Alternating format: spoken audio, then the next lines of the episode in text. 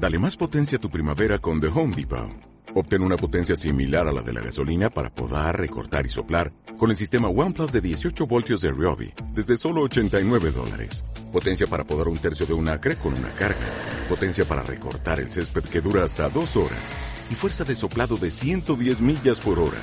Todo con una batería intercambiable. Llévate el sistema inalámbrico OnePlus de 18 voltios de Ryobi. Solo en The Home Depot. Haces más. Logras más. Historrisas, tu programa de los grandes, pequeños y medianos momentos del pasado, porque la historia también puede ser divertida.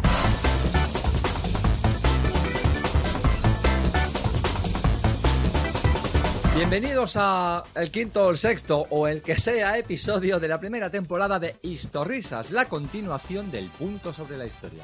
El millón de personas, que se dice pronto y se cuenta, o sea, se tarda más en contar de lo que se dice. El millón de personas que disfrutó y escuchó el podcast del punto sobre la historia tiene aquí en Historrisas la continuación del proyecto. Aquí seguimos los clásicos, Nuria García, hola, Francisco Molina, ¿Qué pasa, chavales? Y la nueva vieja gloria, Diego M. de Saura. Hola, ¿qué hay? Miguel Ángel Aijón. Y nos visita Bea, que viene de visita. ¡Hola, Bea! ¡Hola! Ha dicho ella. Miguel Ángel Vázquez está aquí dejándose la piel en el chocho de cables que tenemos aquí en este salón. Gracias al apoyo de la Universidad Europea, no lo del cable ni el chocho, por supuesto. Y con el glorioso Juanjo Ceballos a la cabeza. Y aquí tratando de no estropearlo y sin conseguirlo, Lorenzo Gallardo. Atención amigos y amigas. Id cogiendo un paracetamol, una aspirina, un redosón, ¿no? Como decir.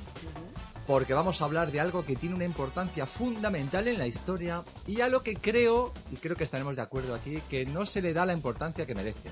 El papel de los virus y las cositas malas y las enfermedades en la historia. Y si estamos listos y preparados, empieza... Historrisas. Bueno, que no se nos olvide otra vez este pedazo de indicativo que nos ha hecho Antonio Romero en su Muchas amabilidad. gracias, Antolín. Ah, Qué crack. Eres muy grande. Eres muy grande. Por cierto, que ya sabes que me deja un cargador en tu casa. ¿eh? Tenemos que arreglar eso. Los virus, es a lo que vamos. Y las bacterias estaban aquí mucho antes de que llegáramos nosotros, nosotros no, los humanos en general, y seguirán aquí mucho después de que nos hayamos ido. Nuestro cuerpo contiene miles de millones de bacterias y de hecho no podríamos vivir sin ellas. Los virus ya son otra cosa. Uy, Las enfermedades nos han acompañado Bravo. y lo seguirán haciendo siempre, o al menos hasta que se inventen los aparatos médicos que tienen los de Star Trek. Pero por ahora tenemos que convivir con la enfermedad. Y la historia se ha visto afectada por las enfermedades siempre. Y por alguna razón no se le ha dado a este factor la importancia que tiene. A veces la historia cambia por un factor colectivo, como una pandemia, pero a veces también la historia cambia porque un líder individual tiene una mala tarde porque le duele la espalda y dice "Eh, quiero matar a todos los belgas, por poner un ejemplo. El ejemplo de los belgas, en fin, es gratuito. Lo que pasa es que por alguna razón los belgas no nos caen bien, tío. ¿Qué vamos a hacer? Ya está. Hay que decir las cosas. Hay que decir las cosas. Un ejemplo clásico de la influencia de la enfermedad en la historia es el siguiente bucle. Atención. Si una nación enferma, El pueblo buscará siempre un culpable y cuestionará a la autoridad e incluso a sus dioses. Se perderá la fe en sus reyes y su sistema político, que no es capaz de protegerles.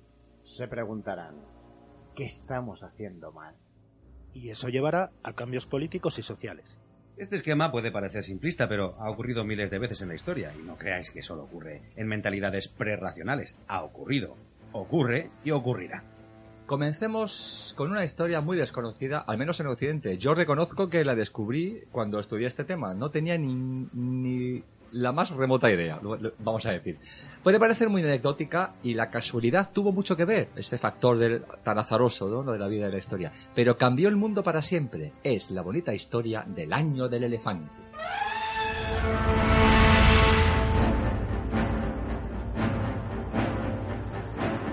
Vayámonos, así sin equipaje, ni cepillo de dientes, ni nada puesto, al año 560 después de Cristo.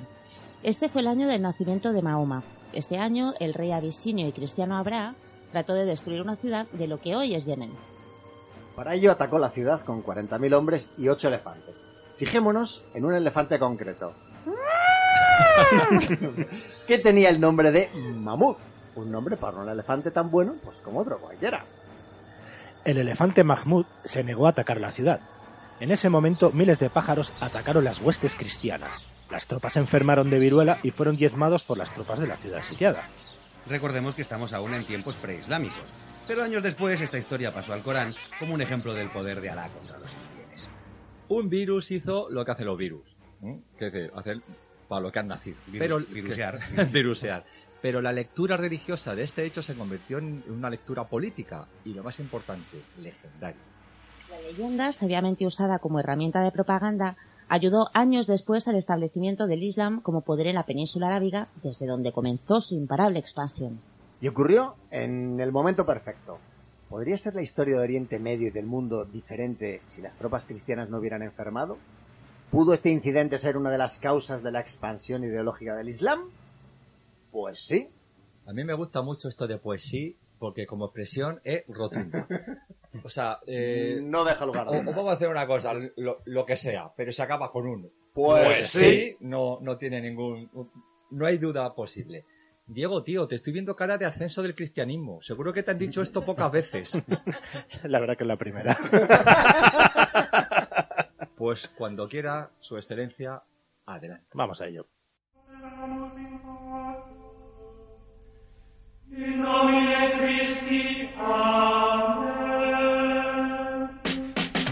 El cristianismo también tiene sus años del elefante. Uno de los factores que llevó a su éxito social y político fueron las diferentes plagas que diezmaron Roma durante siglos. Malas condiciones higiénicas, enfermedades endémicas, pandemias que llevaron a Roma de tener un millón de habitantes en el siglo II a solo 60.000 en el siglo IV. Por supuesto que hubo más factores, pero de este en concreto casi nunca se habla. En la mentalidad colectiva, los viejos dioses parecían no ayudar, y la nueva fe llegada desde Palestina ofrecía una nueva forma, bastante novedosa, de ayuda mutua y solidaridad. En el año 337, el cristianismo se convirtió en la religión oficial y única del imperio. El cristianismo prometía una nueva vida tras la muerte, una esperanza, y la nueva magia cristiana parecía funcionar. Ese nuevo Dios se percibía como un sanador. Las epidemias se convirtieron en el mayor eh, evangelizador inimaginable. Evangelizador es una palabra difícil, ¿eh? De Sí, las cosas como sí. Hablamos siempre de factores psicológicos, y no hay nada más influyente que eso. En los años 541 y 542 llegó la plaga de Justiniano, una precursora de la peste bubónica. Destruyó millones de vidas y economías en el imperio bizantino. Irónicamente, uno de los caballos del apocalipsis, la pestilencia, se convirtió en un factor de expansión del cristianismo. Lo dejo ya, que se me está poniendo ya un dolor de cabeza.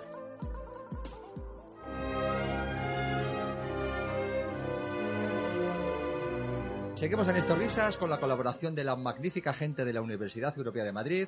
Tranquilos que después del programa igual nos vacunamos, pero tomando una cervecita. ¿Cómo lo veis? Cerveza que el alcohol desinfecta. Desinfecta.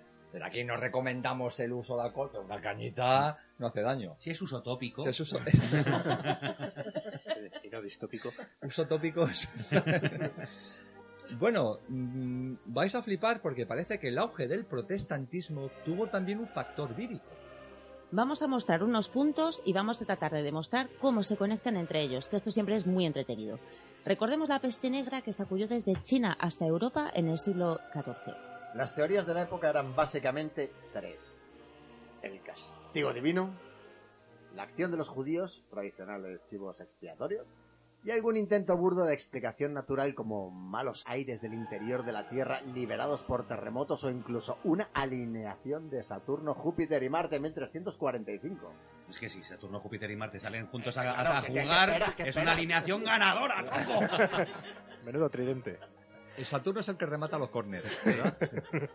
Los efectos de la plaga fueron terribles, una ruptura social que llevó al desmoronamiento de antiguas estructuras políticas. El feudalismo, que había funcionado desde la Alta Edad Media, empezaba a resquebrajarse. La economía sufrió un golpe mortal. Muchos recursos económicos quedaron descabezados por la simple razón de que los actores económicos, pues la tontería esa de que estaban muertos, básicamente. Una buena razón, claro. Digamos que estaban ausentes. No. Decíamos que, como siempre, el factor psicológico es fundamental. En Europa, la forma católica de rezar a un Dios aparentemente insensible parecía no funcionar. Hay que ponerse en aquellas mentalidades, siempre. Estaba claro que aquel Dios estaba insatisfecho con los hombres y los castigaba. El feudalismo en caída libre, la economía necesitada de nuevas formas de producción, la llegada de la imprenta y la resistencia creciente al poder centralizado del papado de Roma Eran un caldo al que de repente se le añade Lutero. La reforma protestante se encaramó a la psique europea. Y además no olvidemos el factor político, ¿eh? que los países del centro del norte de Europa vieron la forma de sacudirse el poder de Roma. En resumen, ¿fue la peste uno de los factores que inició el proceso que llevó al protestantismo? Pues sí. Oye, ¿qué, te iba a decir yo? Eh, me ha entrado el antojo de hablaros de la cosa de los virus y los, y los vikingos en América. Es que en esta casa somos muy de vikingos. nosotros. Sí, señor. ¿Cómo no, ¿Cómo no vamos a negar a cualquier cosilla que pida Ijón mientras, mientras pone esos ojicos de gato Shrek? Señoras, señores, alienígenas, el gran Ijón nos habla de vikingos.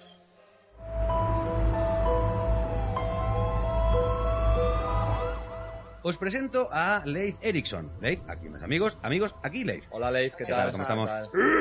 Es que Leif es un poquito tosco. Vamos a hacer una rápida comparación entre dos procesos diferentes en cuanto a los virus. Lo que ocurrió en el norte de América con los vikingos y lo que ocurrió en Centroamérica a la llegada de los españoles. Leif Erikson nació en Islandia sobre el año 1960, año arriba, año abajo. Por cierto, era hijo de Eric el Rojo, del que hablaremos, eh, del que haremos un programita porque es que lo está pidiendo a gritos y no podemos llevar la contraria a un vikingo cabreado. Yo la última vez que lo intenté, no, no, no, no. Se puso aún más rojo todavía. Y no es Me metí, una, señal. me, me metí una runa. Bueno, vamos a ver. Leif navegó desde Groenlandia hacia el este por el Atlántico Norte. Y no iba en primera clase, no, iba en un Drakkar, que sería un viaje movidito. 600 millas al este encontró una isla rocosa, que es la que hoy conocemos como isla de Baffin. Pero siguió hacia el este hasta toparse con la costa de Canadá. Allí estableció un asentamiento en una zona que llamó Vinland, lo que hoy conocemos como Terranova. Allí había nativos, pero eran muy pocos. Los vikingos les llamaron Skrælings, que no me negaréis que es una palabra preciosa, tan musical. Oye, tráeme ese Skrælling. Yo creo que voy a llamar Skrellings a, a todo. A partir de ahora. Lo cual va a ser un poco confuso porque nadie sabe, pero, pero, pero divertido. Pero bueno, su eh, asen- asentimiento, su asentamiento fue abandonado tres años después.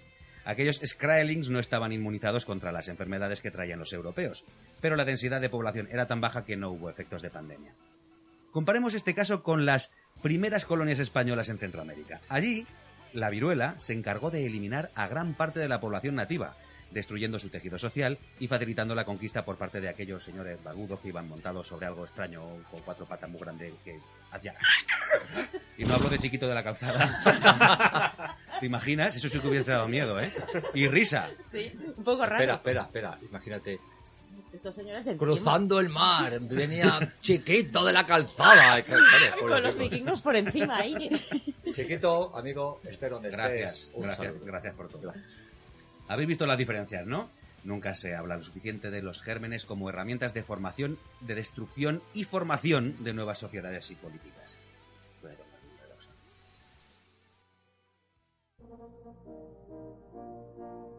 Oye, ¿qué tal te has sentado el redosón? Tiene mejor cara. Bien, tengo un poquito de gas.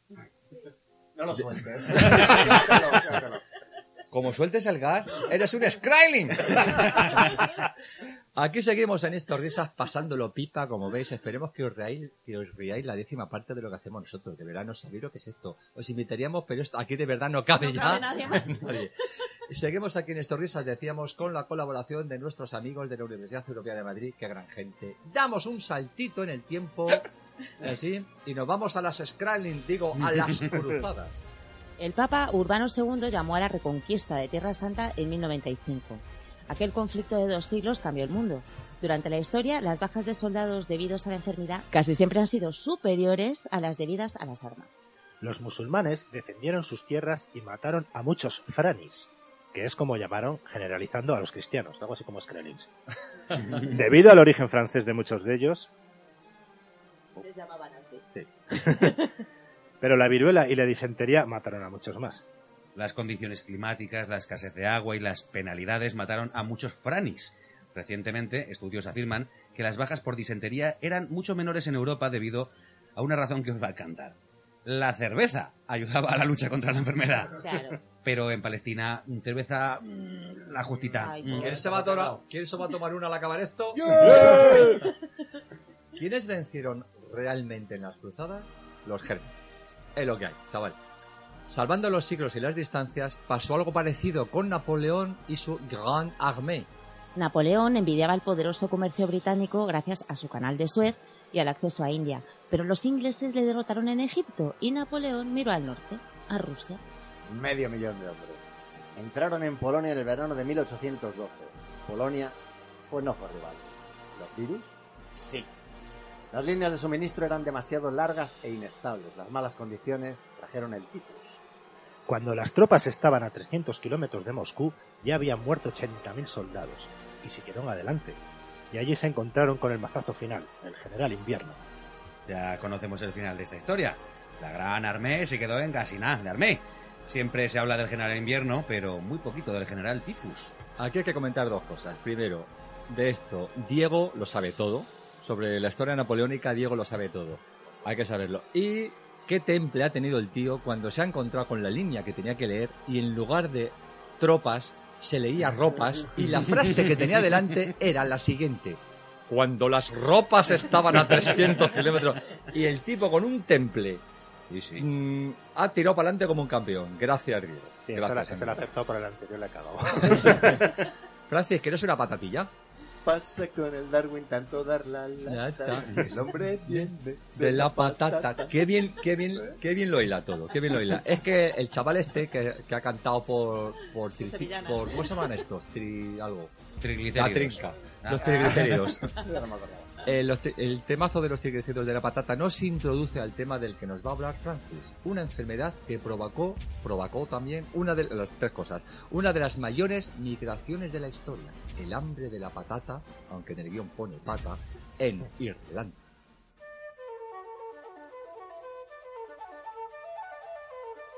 La gran hambruna irlandesa de la patata fue un suceso espantoso que tuvo lugar a mediados del siglo XIX, entre 1845 y 1849, en esta isla Esmeralda, y acarreó consecuencias terribles para su población. A causa del hongo Phytophthora infestan se produjo una gran explosión de la enfermedad conocida como tizón tardío, que afecta a diversas hortalizas. Cerca del 50% de la cosecha de patata se perdió y produjo una hambruna responsable directa de un millón de muertes y de la emigración en condiciones lamentables en los conocidos como barcos ataúd de otro millón de irlandeses, principalmente con destino a América. Las causas de que Irlanda, que contaba entonces con unos 8 millones de habitantes, perdiera entre el 25 y 30% de su población por una enfermedad agrícola, hay que buscarlas fundamentalmente en que Irlanda era en la práctica una colonia inglesa y estaba totalmente subyugada a los intereses británicos. Aunque el origen de este sometimiento comienza con la invasión de Irlanda por Inglaterra en el siglo XII, la penosa situación de los nativos irlandeses se agravó a partir de la entrada en escena del fanático protestante Cromwell en el siglo XVII. Los católicos irlandeses fueron marginados en su propia tierra, condenados a la ignorancia y despojados de todo tipo de derechos y propiedades, que fueron robadas y entregadas a los colonos terratenientes ingleses. En la isla se producía gran cantidad de cereales y carne, pero todo era propiedad de los ingleses y las clases humildes irlandesas tan solo podían producir patatas en sus huertos familiares para garantizar su supervivencia. La patata, que llegó desde América al viejo continente en el siglo XVI, pronto se convirtió en un elemento fundamental de la dieta de los países nórdicos por su fácil cultivo, gran producción y resistencia a condiciones climáticas extremas, adaptándose bien a los inviernos fríos y largos. Además es un gran alimento que constituye una inmejorable fuente de hidratos de carbono, que es que aquí además eh, recomendamos dietas eh, saludables. Beban los hidratos, Diego. Viva las patatas. Y bueno, el caso es que contiene todos los aminoácidos esenciales que nuestro cuerpo necesita para construir proteínas, reparar células y combatir enfermedades. Pero esta crisis, debido a la dependencia de los irlandeses de un monocultivo, supuso una completa catástrofe por la actitud del gobierno británico. Seguidores por entonces del laissez-faire, doctrina que se opone a la injerencia gubernamental en asuntos económicos y del más puro libre mercado, no solo se abolieron todas las comisiones de ayuda, sino que se habilitaron gran cantidad de efectivos armados para custodiar los almacenes de alimentos frente a los hambrientos irlandeses. Bajo mi punto de vista, dejar morir a millones de personas de hambre al lado del país más rico del mundo del momento no creo que tenga otro calificativo que el de genocidio. Es el mercado, amigo. Bueno, otra cosa, de todas maneras, este tizón tardío sigue siendo, sigue produciendo un montón de pérdidas en el mundo, en Etiopía, que viven mucho de la patata, pero gracias, por ejemplo, a un, bueno, a los pesticidas, a los pesticidas y demás, pues bueno, hay nuevos sistemas de cultivo, se está controlando y sobre todo ahora, esto te va a gustar a ti, hay una patata transgénica que ya no le afecta a este el tizón tardío. Viva la Y- ciencia, viva la ciencia. la ciencia, siempre la ciencia adelante. Así que bueno, más o menos vamos solucionando problemas. Estamos hablando de. Es, es un programa de historia y hemos acabado hablando de patatas transgénicas. ¿Mola o no mola? ¿Mola o no mola? Gracias, chaval. La, la vida de la patata. Claro, monocultivo. Se va el cultivo y te queda mono. No les dejaban otra, Pobre otra opción. En fin, atención porque vais a conocer a una amiga mía personal y amiga del programa, la maravillosa guionista y monologuista y artista y muchas cosas que acaban en ista, Elsa Ruiz. Nos ha mandado algo sobre un temazo de película, la relación entre la sífilis y la monarquía. Pues la república también la tendrá, pero, pero no digamos que en este caso no hay ninguna lectura política en esto, amigos. ¿A qué mola esto? Elsa, amiga mía, todo tuyo.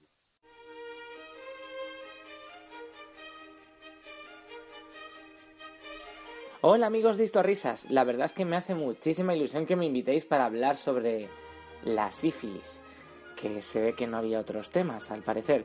Pero bueno, es que resulta que la sífilis ha influido muchísimo en la historia de Europa a través de sus líderes. Los de antes, porque los de ahora no me quiero mojar yo ni pillarme los dedos. Vamos con Enrique VII, porque resulta que sus problemas de búsqueda de un heredero fueron enormes al morir su hijo Eduardo VI, que por cierto murió de sífilis congénita. Vamos, que sífilis 1, Europa 0. Y vamos a la poderosa Rusia. El primer zar desde 1547, Iván, engrandeció y modernizó Rusia. Y hasta ahí todo bien. Pero resulta que tras la muerte de su mujer, su sífilis galopante alteró su psique hasta ganarse a pulso el sobrenombre de Iván el Terrible. Asesinó a su heredero y la paranoia le enloqueció del todo. Su crueldad fue, pues, bastante imperial. Se casó siete veces y solo produjo herederos defectuosos, digamos, alterando para siempre el futuro político de Rusia. Vamos, lo que hoy se conoce como ser un hijo de Putin. Y estos son solo dos ejemplos, que hay miles, muchísimos más, pero en Risas solo hay 25 minutos y además yo he quedado. Elsa, tía, gracias. Un aplauso. Sabe de todo, ella sabe de todo, dibuja todo, es más graciosa que la leche. Y me hizo hace poco una entrevista, perdonad, que... Ahí lo dejamos. Hay miles de casos más acerca de la influencia de la enfermedad en la historia. La verdad es que para, para, para meter estas cositas en 25 minutos ha habido, ha, ha habido que sudar. Por nombrar algunos casos. Los casos de ergotismo o intoxicación por el cornezuelo de centeno, que, que, fue una posible causa de alguna de las historias más terribles de paranoia colectiva en Europa. ¿Sabes algo del cornezuelo de centeno, Francis? En principio. No. Yo sí. De ahí se sintetiza el LSD. ¿Ah, sí? ¿Y de ahí la paranoia colectiva?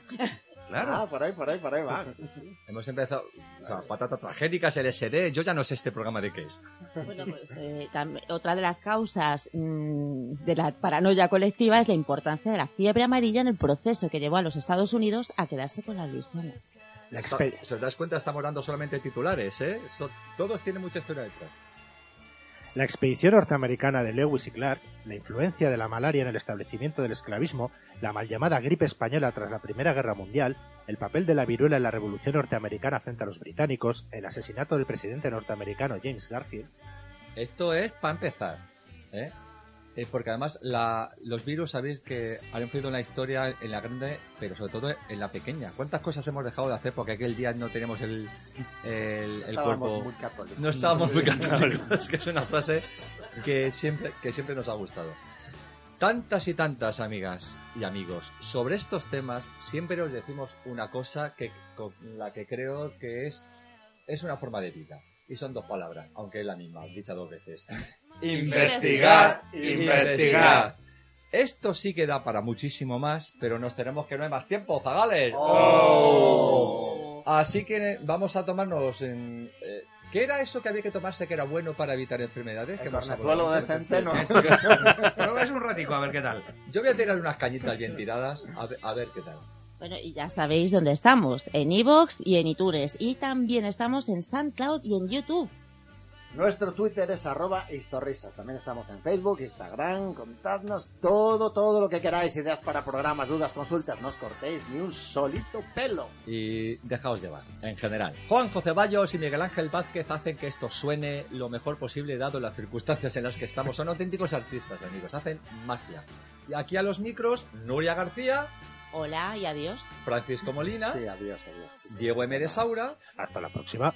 ahí está, Miguel Ángel Aijón, y Lorenzo Gallardo con Bea sentado aquí al lado, que está muy calladita, pero es que es más bonita ella con una sonrisita que tiene, mírala.